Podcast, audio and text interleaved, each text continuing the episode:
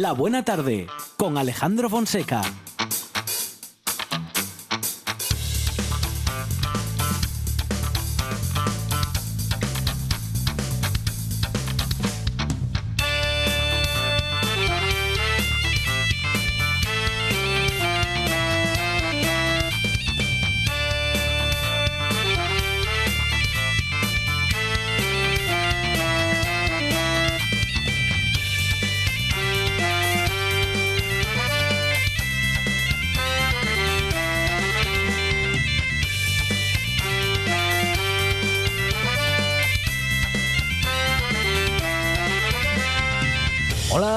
Tardes. Son las 4 y 7 minutos de la tarde y esta es la radio del Principado de Asturias.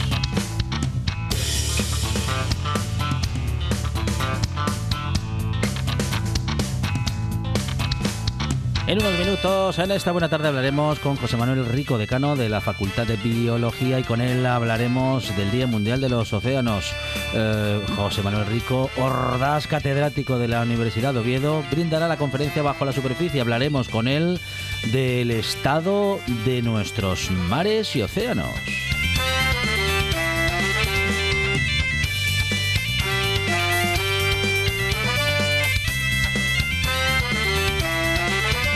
Se quedarán en la superficie porque saben nadar y en las profundidades de la actualidad social eh, estarán y se adentrarán Carmen Sánchez, Nacho Fernández del Castro y Luis Felipe Capellín en nuestra tertulia de los miércoles. Con Miguel Ángel Ureña hablaremos de alimentación y también tendremos a Marisa González, directora del grupo ATU. Con ella hablaremos que, de que en Asturias se formará a partir del próximo 21 de junio a sus primeros 20 agentes del cambio. Hablaremos de los agentes del cambio y de esta propuesta que llega desde la Unión Europea.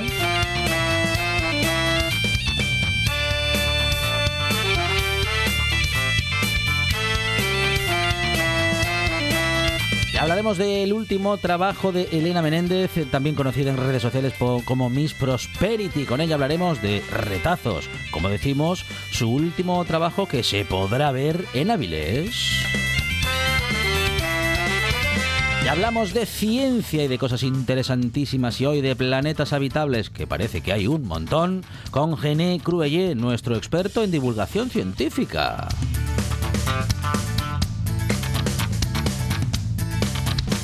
Muchas cosas muy interesantes en estas dos horas de radio que ya comienzan y que tienen en la producción a Sandra González.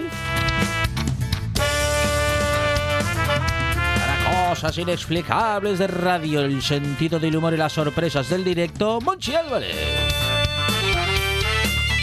Para las mejores canciones de la radiofonía española y para que todos los sonidos estén bien y perfectos, tenemos a Juan Saiz Pendas. Y para todo lo demás, servidor Alejandro Fonseca, que estará contigo hasta las 6 en esto que se llama La Buena Tarde.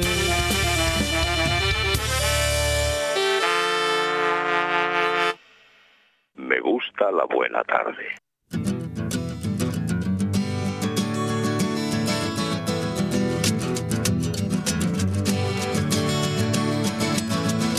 There is a place I like to go in the spring, the snow. There's lots of friendly people there, and you don't have to bother to cut your hair.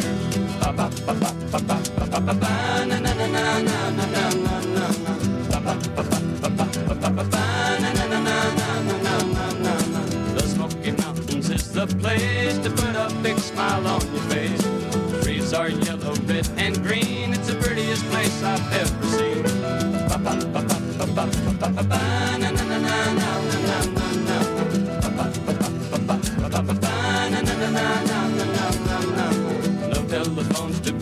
High, nothing but clean air in the sky. I think the heaven must be near, cause the angels' voices you can hear.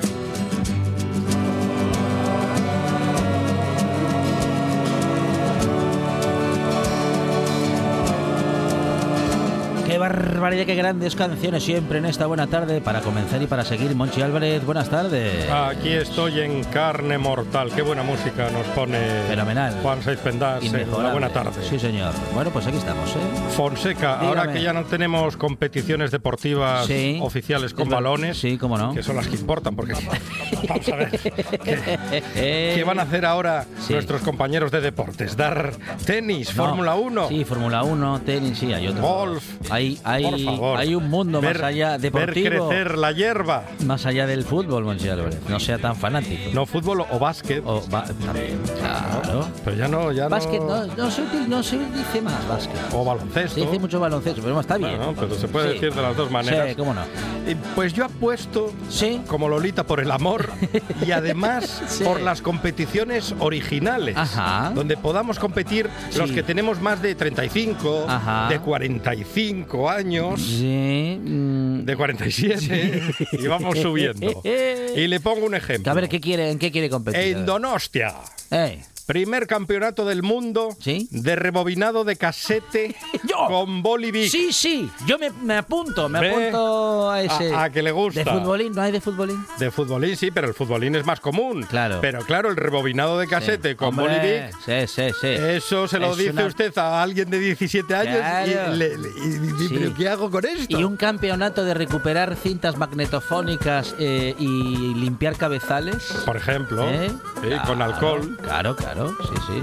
Ahí está. Uf, Pues mire, no me habré buscado tener la vida ahí ni nada reparando cintas. unas cuantas competiciones. Sí, sí, sí. Bueno. Y hay que recuperar la liga de curling en invierno Ah, en muy bien. Asturias. Curling, curling, ese deporte apasionante en el que una gente va fregando delante de una, no sé qué, cómo llamarlo, a eso que va desplazándose por la pista de hielo. Parece estas aspiradoras modernas, sí, sí, la rumba. La rumba, ahí está. Sí. eh, bueno, pues eso. Porque claro, no tiene mucho sentido que la rumba vaya adelante y, Y la escoba detrás. Sí, sí. No, pero es que van, estos van delante de, la, de eso, de la rumba esa. Sí, el pedrolo ese. El, pedro- eh, el pedrolo. El Yo pedrolo, creo que ese es el nombre. El nombre técnico es el pedrolo. es pedrolo, En. Suecia, en Finlandia, en estos países donde hace tanto frío, lo llaman pedrolo. Claro, juegan esas cosas porque tienen mucho frío y entonces se tienen que inventar juegos de dentro.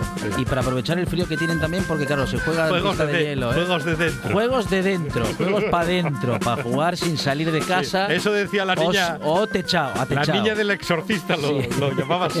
Juegos de dentro.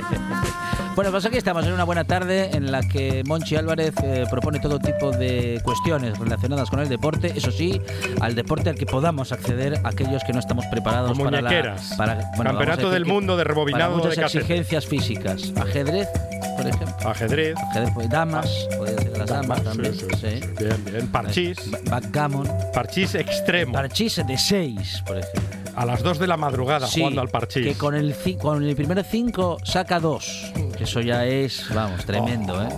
Pero con el, pero con el tercer. Bajada de vidrio a las 3 tercer- de la Con el madrugada. tercer sitio se va a casa, ¿eh? ¿Qué le parece? Bajada de. Eh, Bajada de vidrio Bajada a las de 3 de, vidrio. de la madrugada. Ah, vale, sí, ¿Eh? sí, claro. Cuando todo el mundo duerme. Sí, ver, no, y va almacenando vidrio Las usted. noches de calor en las que los vecinos duermen con las ventanas abiertas y entonces ya es el éxito de Bajada de persiana por sorpresa. Claro, A las está. cinco y media de la Bajada madrugada. de persiana como para no abrirla nunca más. Mm, Ahí Como está. si ajusticiáramos a María Antonieta. O salir de casa con la- da- y darle la puerta a todo meter. Oh. Ras. De hecho, uno acerca la puerta así como para cerrar despacio, pero luego, Ah, eh, luego viene el viento ese de última hora y ras, el viento de última hora. a despertar a todo el mundo. Así lo llaman los meteorólogos. El viento de última hora. Pues no son, bueno, de momento son no son disciplinas reconocidas, pero De en cual- momento, en usted lo cualquier ha dicho. momento, en cualquier momento. Y si no, vean lo que está pasando en Suiza. Monchi Álvarez, gracias. de nada.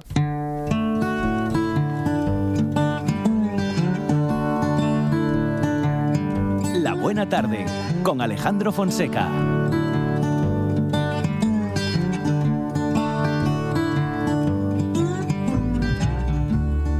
On my word, what does it mean? Is it love or is it me that makes me change so suddenly from looking out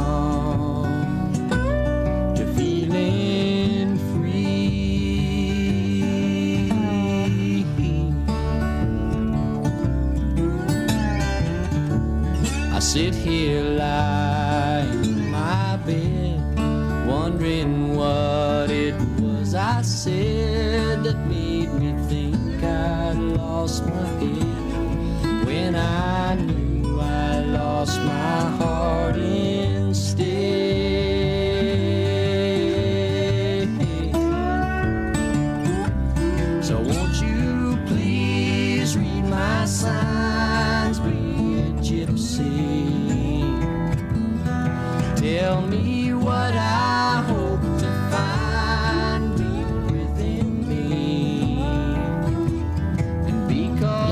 hablaremos eh, con José Manuel Rico, decano de la Facultad de Biología en la Universidad de Oviedo. Hablamos del Día Mundial de los Océanos y de- también de su conferencia que brindará justamente mañana a partir de las siete y media en el aula magna del edificio histórico de la universidad. En la conferencia que lleva por título Bajo la superficie. A ver qué estamos haciendo con nuestros mares y océanos. José Manuel, ¿qué tal? Buenas tardes. Buenas tardes. Bueno, bajo la superficie miedo me da que podamos, bueno, no sé, no, no ya mirar, pero sí que tú nos ayudes a, a eso, ¿no? A verlo, a ver qué estamos haciendo con nuestros mares y océanos. Sí, la, la idea del título es precisamente que ah, de lo que conocemos de los océanos nos quedamos solamente con la parte superficial Sí. y no nos damos cuenta de que estamos hablando de algo que cubre tres cuartas partes de la superficie del planeta y que tiene una profundidad media de 5.000 metros. Es decir, que la cantidad de agua y todo lo que en ella habita que hay y la importancia que tiene para muchísimos procesos no deberíamos, eh, digamos que desdeñarla. Bueno, ¿y qué tenemos bajo la superficie? Además de, bueno, pues seguramente un mundo muy explorado, pero en el que, que siendo tan vasto, siendo tan inabarcable, seguramente todavía seguimos teniendo tanto y tantísimo sin, sin explorar, seguro que mucho más que lo que ya tenemos explorado. Sí, ba- bastante más. De hecho, es llamativo que tengamos mapas mucho más detallados de la superficie de la Luna o de la superficie de Marte de lo que tenemos mapas de la superficie de la- vamos de lo que son el fondo oceánico. Bueno, ¿y esto por qué es? Porque efectivamente es tan enorme, tan, eh, bueno, en fin, inabarcable, como decía, la repetición, la, eh, la- la- pues todo lo que te- ocupan las aguas en nuestro planeta, eh, eh, que, que, no, que no damos abasto o, o hemos, pues como dices, eh, observado a- fuera de nuestro planeta en detrimento de observar más en el nuestro. Eh, Claro, la, la complicación es que eh, es muy difícil de explorar porque pensemos que sobre todo el efecto de la presión eh, es tremendo. Cada 10 Claro, metros de claro. profundidad aumenta una atmósfera de presión. Eso quiere decir que para los que buceamos con gafas y tubo, por ejemplo, cuando nos metemos a 10 metros, la presión que experimentamos ya es el doble de la que tenemos normalmente en la superficie.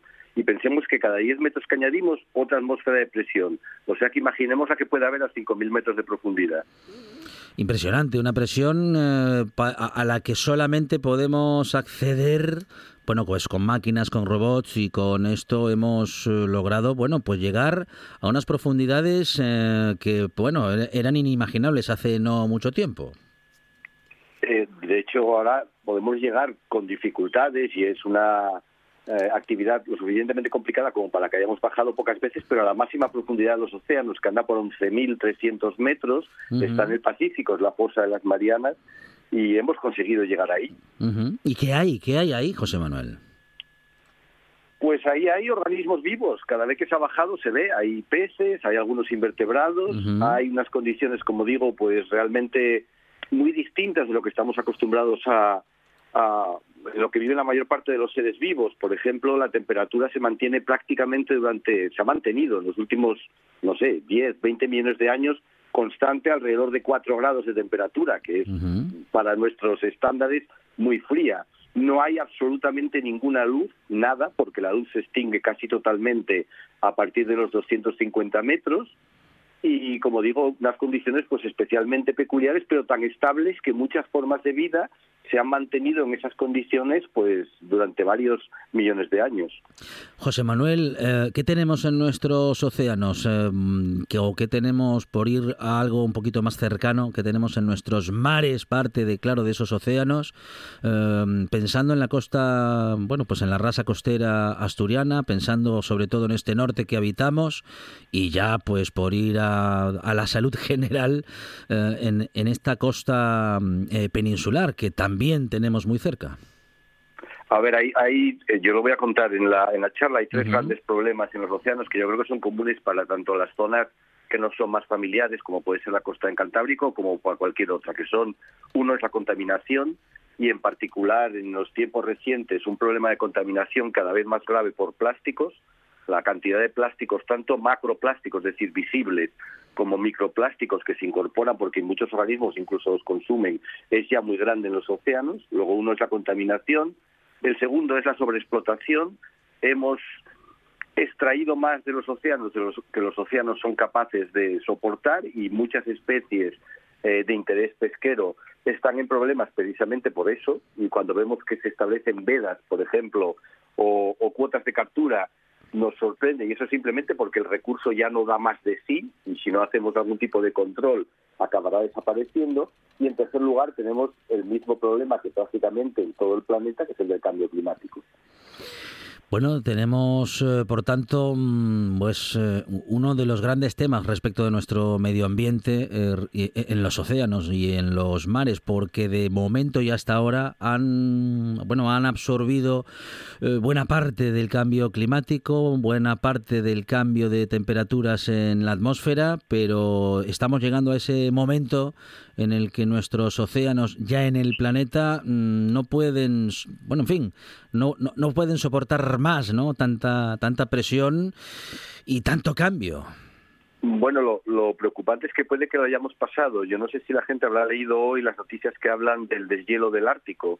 Por primera vez las predicciones dicen que el Ártico, que es una, una fracción muy importante de los océanos del planeta, porque ocurren muchas cosas que tienen que ver con la regulación del clima ahí, va a perder completamente el hielo en verano, cosa que no había ocurrido antes en los últimos varios miles de años, y lo va a perder eh, unos 50 años antes de lo que habíamos previsto como consecuencia de este calentamiento. Ese, eso es una cosa que demuestra que la cosa se está acelerando y que a lo mejor no es que lleguemos tarde, es que ya se ha pasado el momento y lo que deberíamos pensar más es en adaptarnos a las nuevas condiciones. Pero es que en segundo lugar hay un problema que es menos, es más sutil, uh -huh. que no es el calentamiento, que es la acidificación de los océanos. Los océanos se están volviendo cada vez más ácidos y eso limita su capacidad de absorber CO2 que era algo que nos estaba beneficiando porque eran capaces de mitigar un poco el exceso de emisiones como consecuencia de nuestra actividad. Eso cada vez también va a menos. Bueno, José Manuel, um, desde luego cuando hablamos de nuestros océanos es difícil contar alguna buena noticia, pero en todo caso, si nos ocupamos de Asturias, tenemos una riqueza en nuestros océanos y en nuestros mares interesante y además alguna, algún accidente geográfico también en nuestros mares más cercanos, eh, muy particular y prácticamente únicos en el mundo. Sí, tenemos el cañón de Avilés, que bueno, y el cañón de Lastres, que son eh, cañones costeros y son de los cañones profundos más cercanos a la costa que hay en todo el mundo. Es decir, aquí en Asturias uno puede salir a 25 o 30 millas de la costa, que es bastante cerca, uh -huh. y pasar de repente las profundidades normales de la plataforma, que son 200 o 300 metros, a 4.000. Eso, como digo, muy cerca. Y, hombre, en una nota positiva, para que no sea todo negativo, pensemos que con el esfuerzo combinado mm. de muchas organizaciones y sobre todo de grupos conservacionistas, hay especies como pueden ser las grandes, los grandes cetáceos, los grandes mamíferos marinos como las ballenas, que las hemos logrado recuperar. Estaban prácticamente dadas por extinguidas en los años 60 y 70 y en la actualidad se ve ya una recuperación, digamos que muy esperanzadora, por ejemplo, de la ballena azul y de otras especies. Bueno, de modo que sí que nuestra intervención en algunos casos llega a tiempo para recuperar parte de lo que ya hemos hecho mal tiempo atrás. Eh, es el caso que acabas de mencionar y seguro que hay muchos otros que podremos conocer a partir de esta tarde, a partir, digo, de las siete y media en el aula magna del edificio histórico de la Universidad de Oviedo, en la conferencia Bajo la Superficie, a cargo del decano de la Facultad de Biología de la Universidad de Oviedo, José Manuel Rico. Profesor, muchísimas gracias y que vaya todo muy bien esta tarde. Muchas gracias y un, solo una, una, pequeña puntualización. Claro que sí. Esta tarde, es mañana Sí. por la tarde. Ah, mañana, perdón, perdón. Sí, sí, sí, sí. Sí, sí. Vamos a recordarlo entonces. Sí, sí, no es esta misma tarde, es mañana siete y media en el aula magna del edificio histórico de la Universidad de Oviedo. Don José Manuel, muchísimas gracias. Ha sido un placer, muchas gracias. Concurso de podcast de RTPA. La Radiotelevisión del Principado convoca el primer concurso de podcast de ficción y no ficción. Presenta tus trabajos hasta el 9 de junio. Gana premios en metálico y la posibilidad de escuchar tu podcast aquí, en RPA, la radio autonómica de Asturias. Consulta las bases en www.rtpa.es. Concurso de podcast de RTPA. RTPA con el talento asturiano.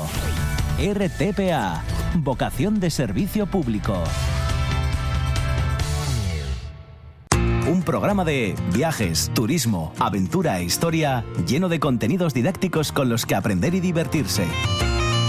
Un escaparate turístico donde se incluyen información sobre casas rurales, hoteles, gastronomía, turismo de aventura, senderismo, Voy festivales. a volver a salir y quiero que me aplaudáis como si fuera yo que sé. Un buen día para viajar. Un programa de apoyo al sector turístico de Asturias. Sábados y domingos a las 10 de la mañana. La buena tarde.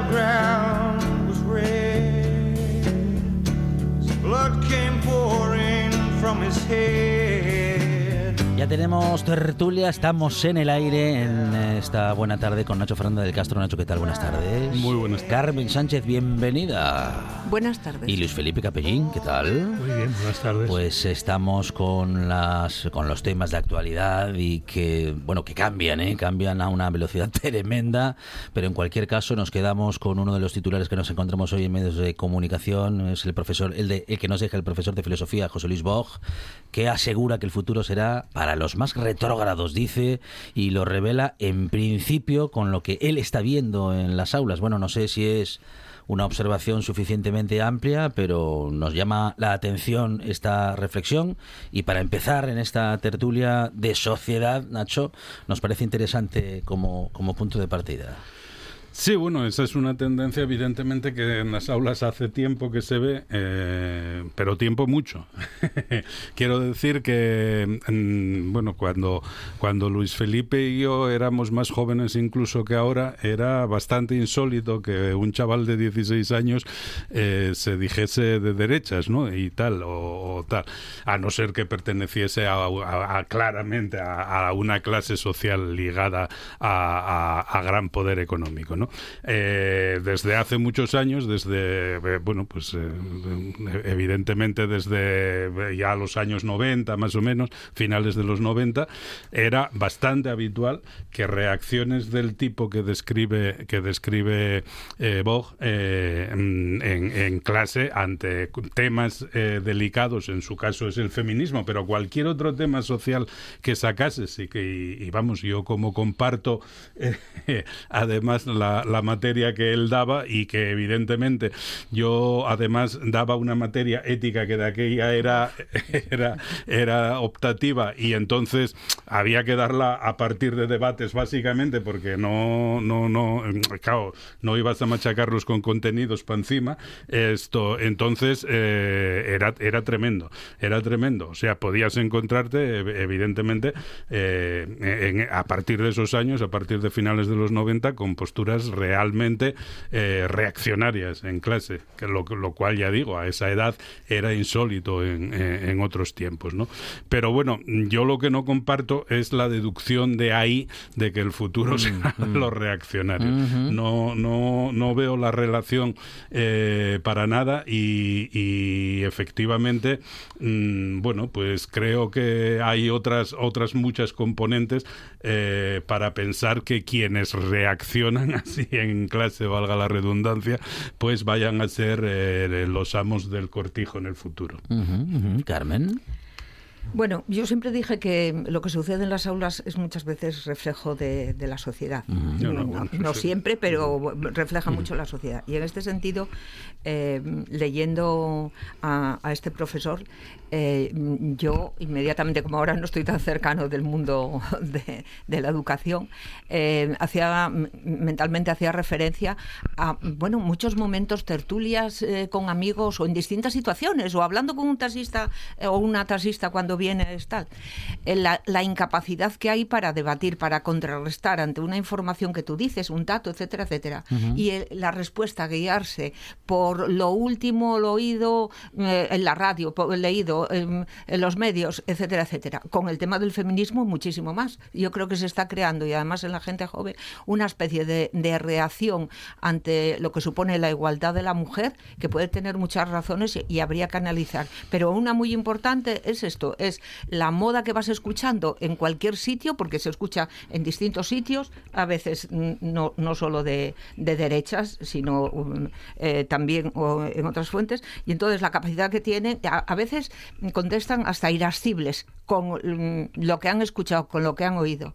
Y eso a mí me parece que es una cosa muy peligrosa, porque entonces estás dominado constantemente por la, por la ola que te viene eh, por un sitio o por el otro. Luis Felipe. Sí, yo creo que estáis apuntando dos cosas que están relacionadas, pero que en mi opinión son diferentes.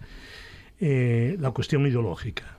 Comentaba Nacho que a ti y a mí nos tocó una época en la que eh, toda la gente era de izquierdas.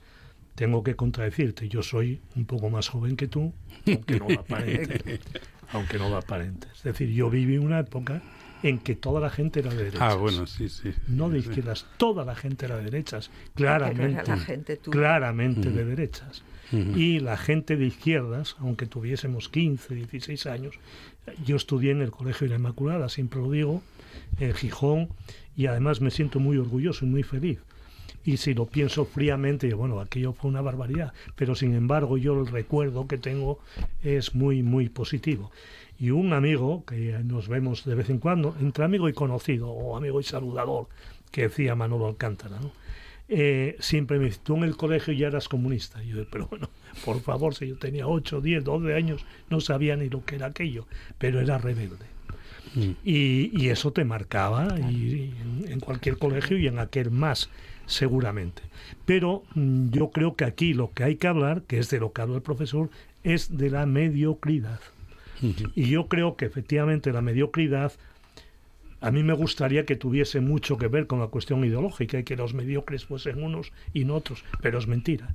La mediocridad la hay en todos los ámbitos, en todos los partidos, lo estamos viendo ahora de una manera flagrante, la mediocridad de algunas personas que además durante un tiempo parece que fueron estrellas emergentes y ahora eh, son elementos muy, muy negativos, yo creo, para, para sumar.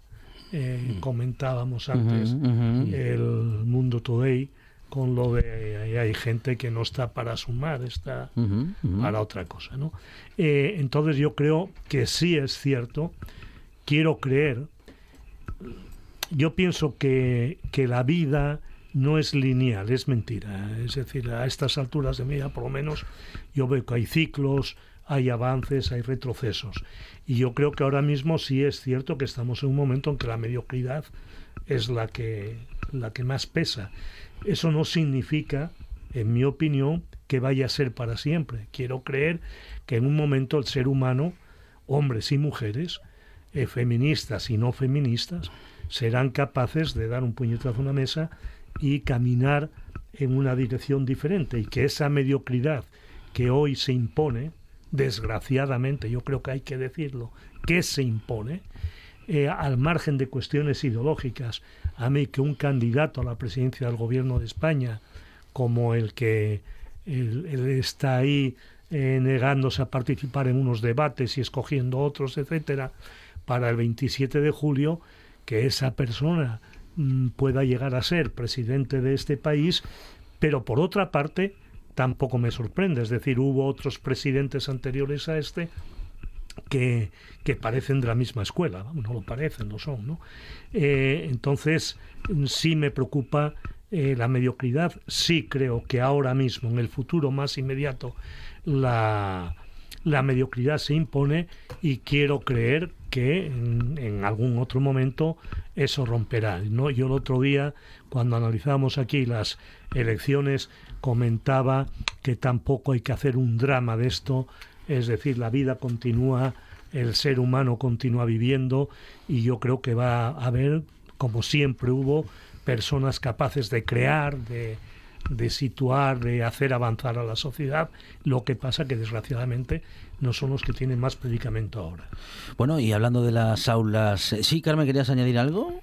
Estoy Sí, de acuerdo sí. en, en todo ese razonamiento, ¿eh? pero con respecto a los años jóvenes que tuvimos y esos momentos y la situación en estos momentos actual, en estos momentos hay más canales y más capacidad a través de los llamados medios de comunicación, que en lugar de comunicar lo que hacen es bloquear, más capacidad de influir en más gente y dejarla anonadada con la última noticia, la última tontería, la última no sé qué, y crear una corriente y hay más gente despistada mm, que cuando está leyendo no hace crítica, que cuando eh, nosotros no teníamos esa oportunidad y en ese sentido éramos mucho más libres, más dueños de nuestro conocimiento y yo creo que teníamos también un poco más de suerte. No estoy de acuerdo. No estoy de acuerdo. Ya, yo ya, recuerdo ya. ahora mismo, podría citarte un programa. Tú y yo crecimos con una televisión única en España. Eh, dos canales, uno además se veía poco. Eh, recuerdo un programa de un día de semana que era el telediario, los Botejara y un dos. Eso era lo que veía la gente en España. Y con eso se educaba y con eso se formaba. ¿Qué ocurría? En los centros de trabajo, eh, grandes o pequeños, industriales o de otro tipo, había gente combativa y esa gente era respetada y valorada. Pero ¿por qué era respetada y valorada? Yo estoy ahora terminando una película sobre la mina de la Camocha, un documental, y te cuentan protagonistas que fueron mineros en ese tiempo, cuando convocaban una huelga no tenían que hablar siquiera, no tenían que decir nada. Iban al centro de trabajo y en la casa aseo que llaman, en los vestuarios, de repente llegaban los mineros y estos, tres, cuatro, cinco, que tenían un prestigio enorme, no se cambiaban de ropa.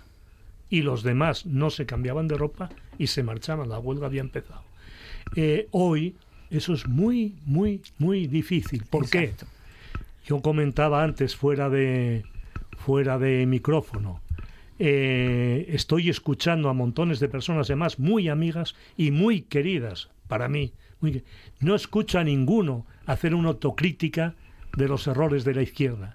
O sea, todo es, es que es imposible, es que sí, a mí me parece increíble que personas en distintas comunidades en este país, con la los antecedentes que tienen, sean votados y sean votados por mayoría. Pero ya digo, echo de menos el que se diga, bueno, es que nosotros nos equivocamos en esto, en lo otro, hicimos esto mal, hicimos... No lo escucho. Al no lo final, escucho. ¿estás de acuerdo conmigo que lo que falta es debatir en profundidad, es pararte en profundidad? Entonces tú hablabas, había unos núcleos de, re- de rebeldía, de ir contra, era, era tan fácil ir contra porque teníamos claramente contra quién teníamos no te que ir. equivoques. Esa gente que íbamos a encontrar éramos una minoría absoluta. sí, sí. Y hoy sigue habiendo una minoría. Yo los conozco. Yo voy a lugares con chavales jóvenes.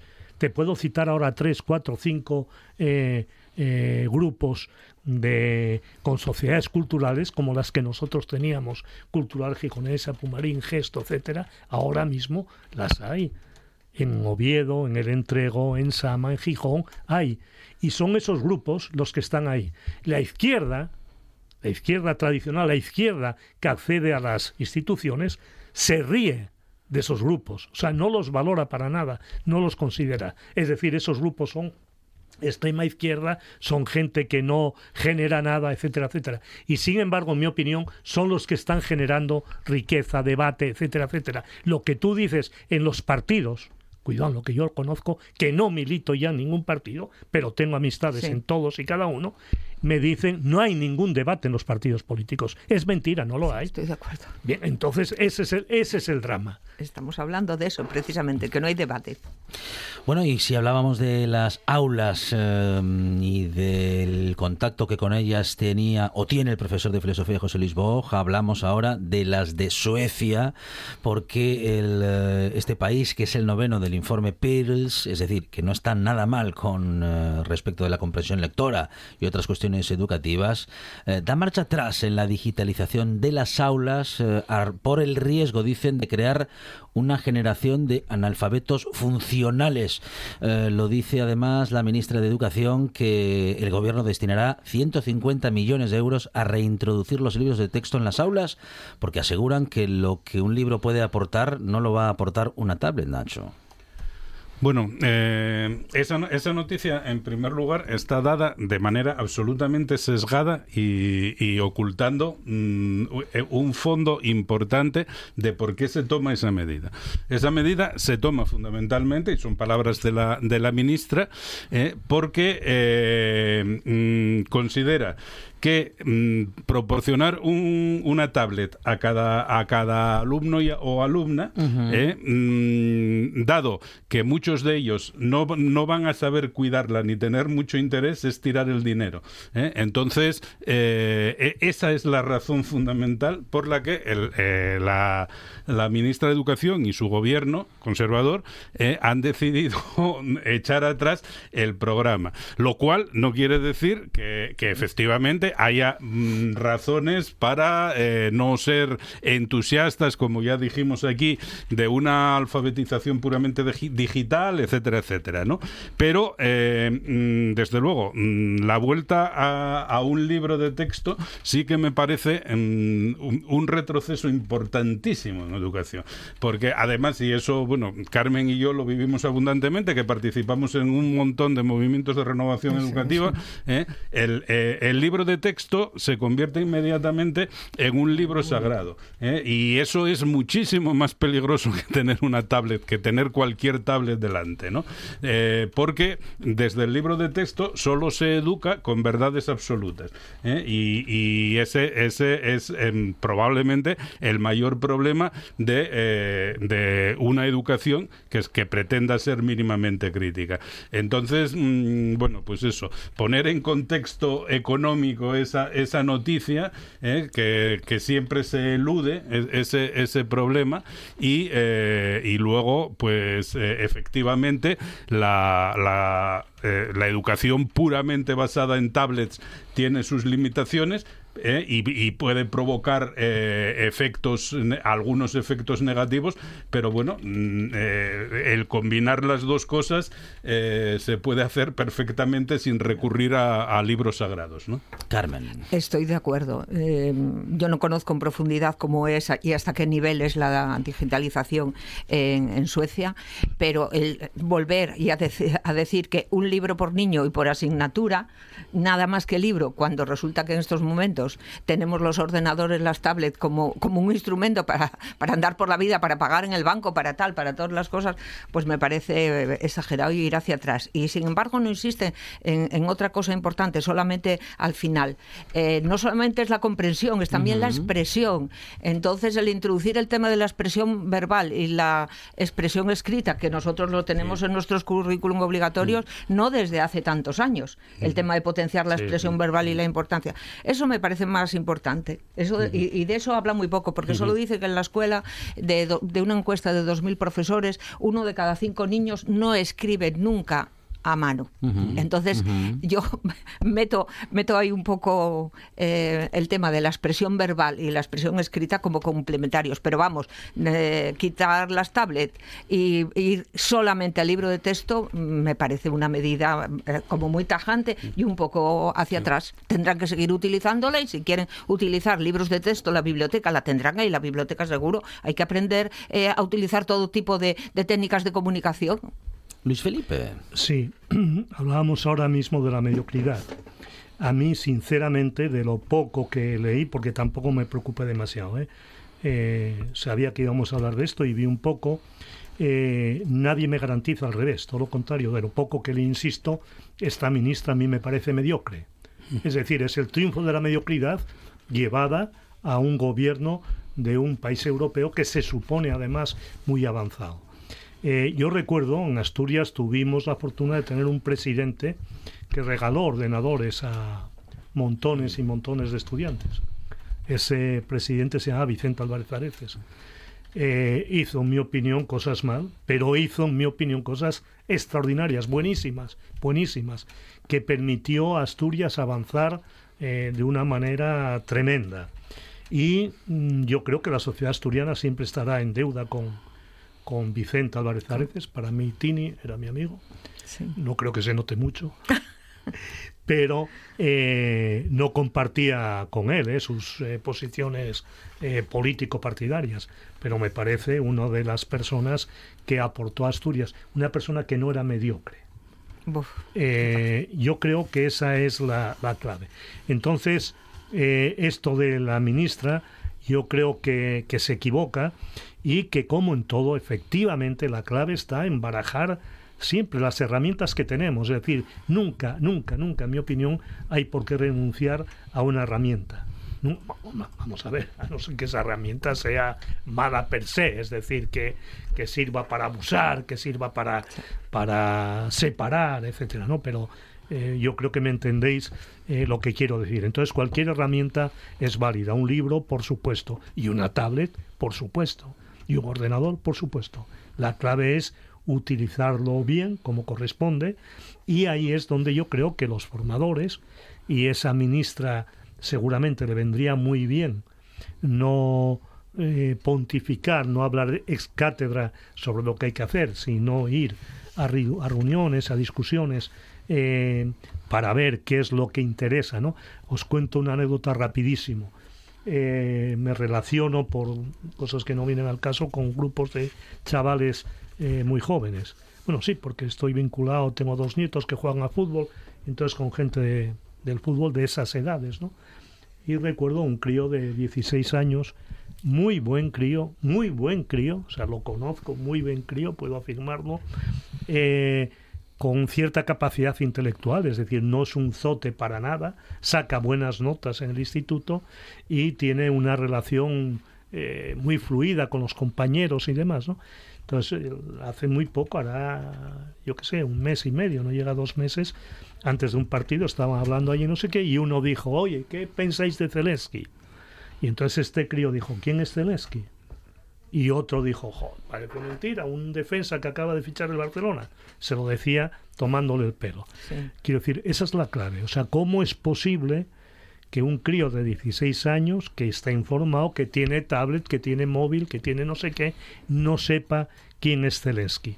Entonces, mm, creo que tiene mucho que ver lo que estamos hablando. Claro, cuando los medios de comunicación las noticias que dan, las dan como la dan, etcétera, pues bueno, por ahí puede ocurrir estas cosas. Nos encontramos también con un artículo de opinión muy interesante a cargo de Jason Hickel en eh, la prensa de hoy, en la prensa digital, que bueno, pues asegura que los partidos verdes son burgueses, les importa la política ambiental, pero no tanto la gente. Este investigador de origen africano, por ponernos en contexto, se ha convertido en una de las voces más respetadas entre los teóricos del decrecimiento y en su nuevo libro Más es men- menos es más em, habla de la revolución postcapitalista, Nacho.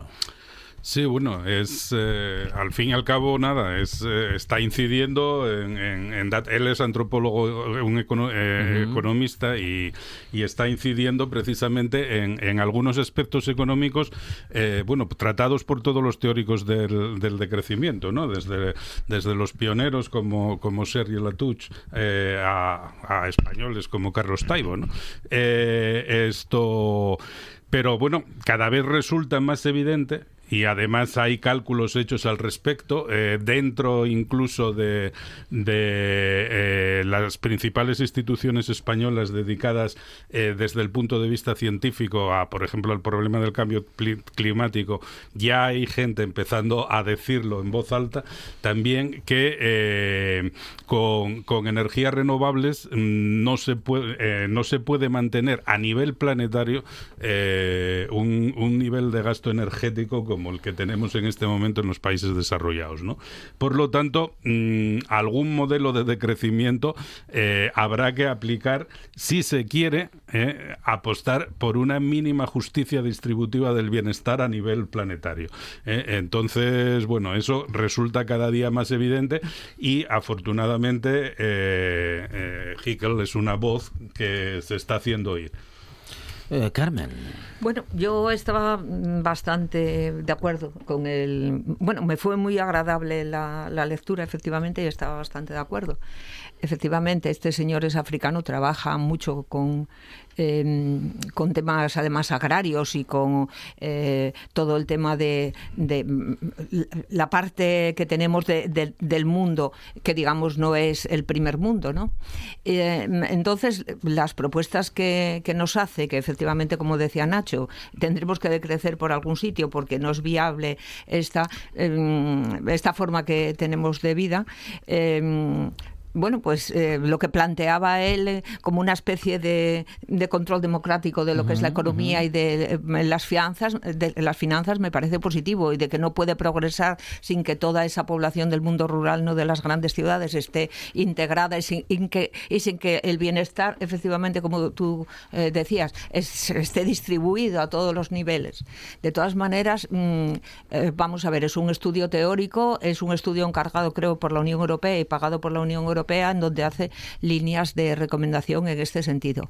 Y creo que están bien todas las llamadas de atención, pero no queda nada más que en eso. Unas, para, para mí, hasta, hasta donde llegue, ¿no? Unas llamadas de atención eh, para ir eh, en ese sentido. Todos eh, sabemos, y ya lo sabemos desde hace mucho tiempo, y sin embargo la economía no va por ahí, de que mientras no el bienestar no sea social y no sea también económico, pues eso no va a poder progresar. ¿no? Él avanza diciendo que la lucha de clases en estos momentos es la, eh, la lucha ecológica, y bueno, yo con eso estoy de acuerdo y que por ahí hay que avanzar. Pero bueno, para mí son como líneas hacia las que hay que seguir estudiando y trabajando y indiscutibles. Luis Felipe. Sí, yo me quedo con el titular.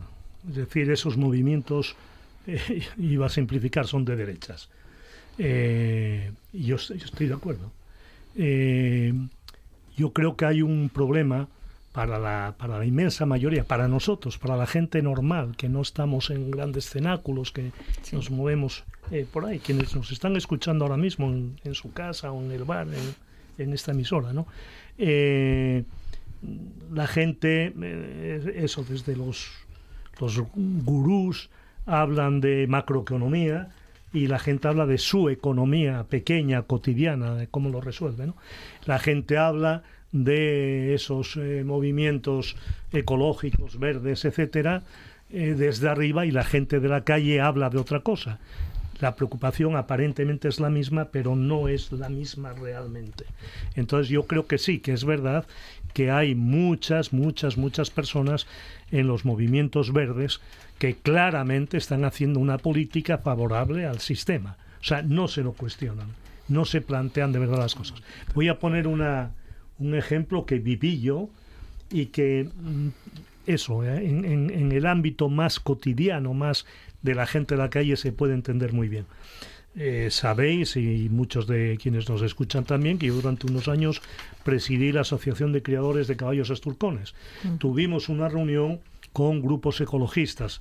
Nosotros teníamos un problema que seguimos teniendo los criadores de caballos, que es que los lobos eh, nos comen al final del año. En ese tiempo, cuando yo presidía la asociación, nos comían alrededor de 90 asturcones, los lobos cada año.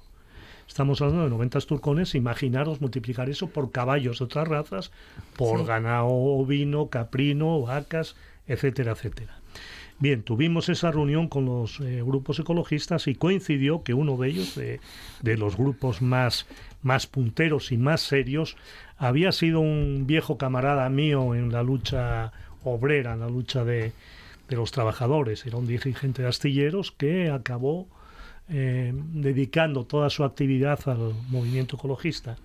Y en pleno debate que teníamos, él hizo un comentario diciendo, yo me doy cuenta que algo estamos haciendo mal porque cuando vamos a los pueblos, la gente de los pueblos nos considera sus enemigos. Es decir, nosotros que lo que queremos es desarrollar, potenciar, etcétera, la ecología, lo verde, Sí, sí. la gente en los pueblos nos está viendo como enemigos. Yo le comenté, dije, bueno, pues mira a ver qué es lo que estáis haciendo mal, mira a ver cómo lo podéis corregir. Conocí y conozco a montones de ecologistas de fines de semana, por supuesto con botas de lujo para ir al monte, con la ropa apropiada, etcétera, etcétera, ¿no? Eh, que objetivamente, en mi opinión, son personas de derechas, son personas que están defendiendo el sistema, aunque su mensaje es el contrario. Es decir, nosotros queremos cambiar esto, pero no lo están haciendo. Yo coincido sin entrar en más. Es decir, objetivamente yo creo que estos movimientos son gente que fortalecen el sistema, no lo cuestionan. Nacho, sí, sí. Sí, bueno, lo que quería era simplemente hacer un apunte casi gracioso, que decir que, que, que, bueno, que, que aparte de todo, que me resulta in- interesante en sí mismo el, el que el que Jason Hickel te- sea eh, el origen del africano, porque además es de, de ese país que tiene nombre de, propio de Groucho Marx, ¿no? que es Suazilandia Suazilandia. y Sí, tal, y pero que en realidad, como bien decía Carmen, eh, su discurso es un es un discurso, bueno, como como que está resultando el discurso en general del decrecimiento, ¿no? Como como Latucho, el pobre Carlos Taibo que no que no le hace ni puñetero caso a nadie, ¿no?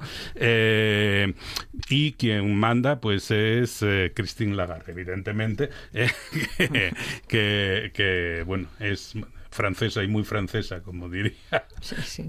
Abogada y poderosa. Sí. Bueno, y tenemos justamente a Lagarde que anticipa más subidas de tipos y que también señala que las alzas salariales dificultan bajar la inflación. Eh, cada día nos cae mejor Lagarde, Carmen Sánchez. Sí, sí, cada día nos cae mejor porque puesto por dónde va. Eh, bueno, ya sabéis, en estos momentos, evidentemente, eh, parece que las cosas van un poco bien, que hay parte de la inflación que está controlada, etcétera, etcétera. Entonces, ¿qué? Hay que como repartir beneficios y nos pide los esfuerzos. Bueno, en alguno de los párrafos de al menos la nota de prensa habla de los empresarios, pero de- el titular al final sale que es que los trabajadores han de moderarse con el tema de la subida de sus sueldos es un poco vergonzoso. Tendría, tendría que claramente los titulares, empresarios y asalariados, ante esta situación tal vez deberían de moderarse. Yo creo que no, que no ha llegado en estos momentos eh, el, el equilibrio así de los trabajadores en, en sus sueldos para recuperar, eh, bueno, pues como estábamos hace 10 años. ¿No? Entonces, bueno, yo la considero, mm, la OCDE nos da unas expectativas muy positivas a España y sobre todo al sur de Europa y entonces, bueno, el Banco Central Europeo va por ahí ya metiendo brecha a ver qué es lo que saca. E- Esta es mi conclusión. No nos queda tiempo para más. Eh, Luis Felipe Capellín, Nacho Fernández del Castro, Carmen Sánchez, muchísimas gracias. Llegamos a las noticias de las 5 de la tarde, tras lo cual, esta buena tarde, sí. I can't change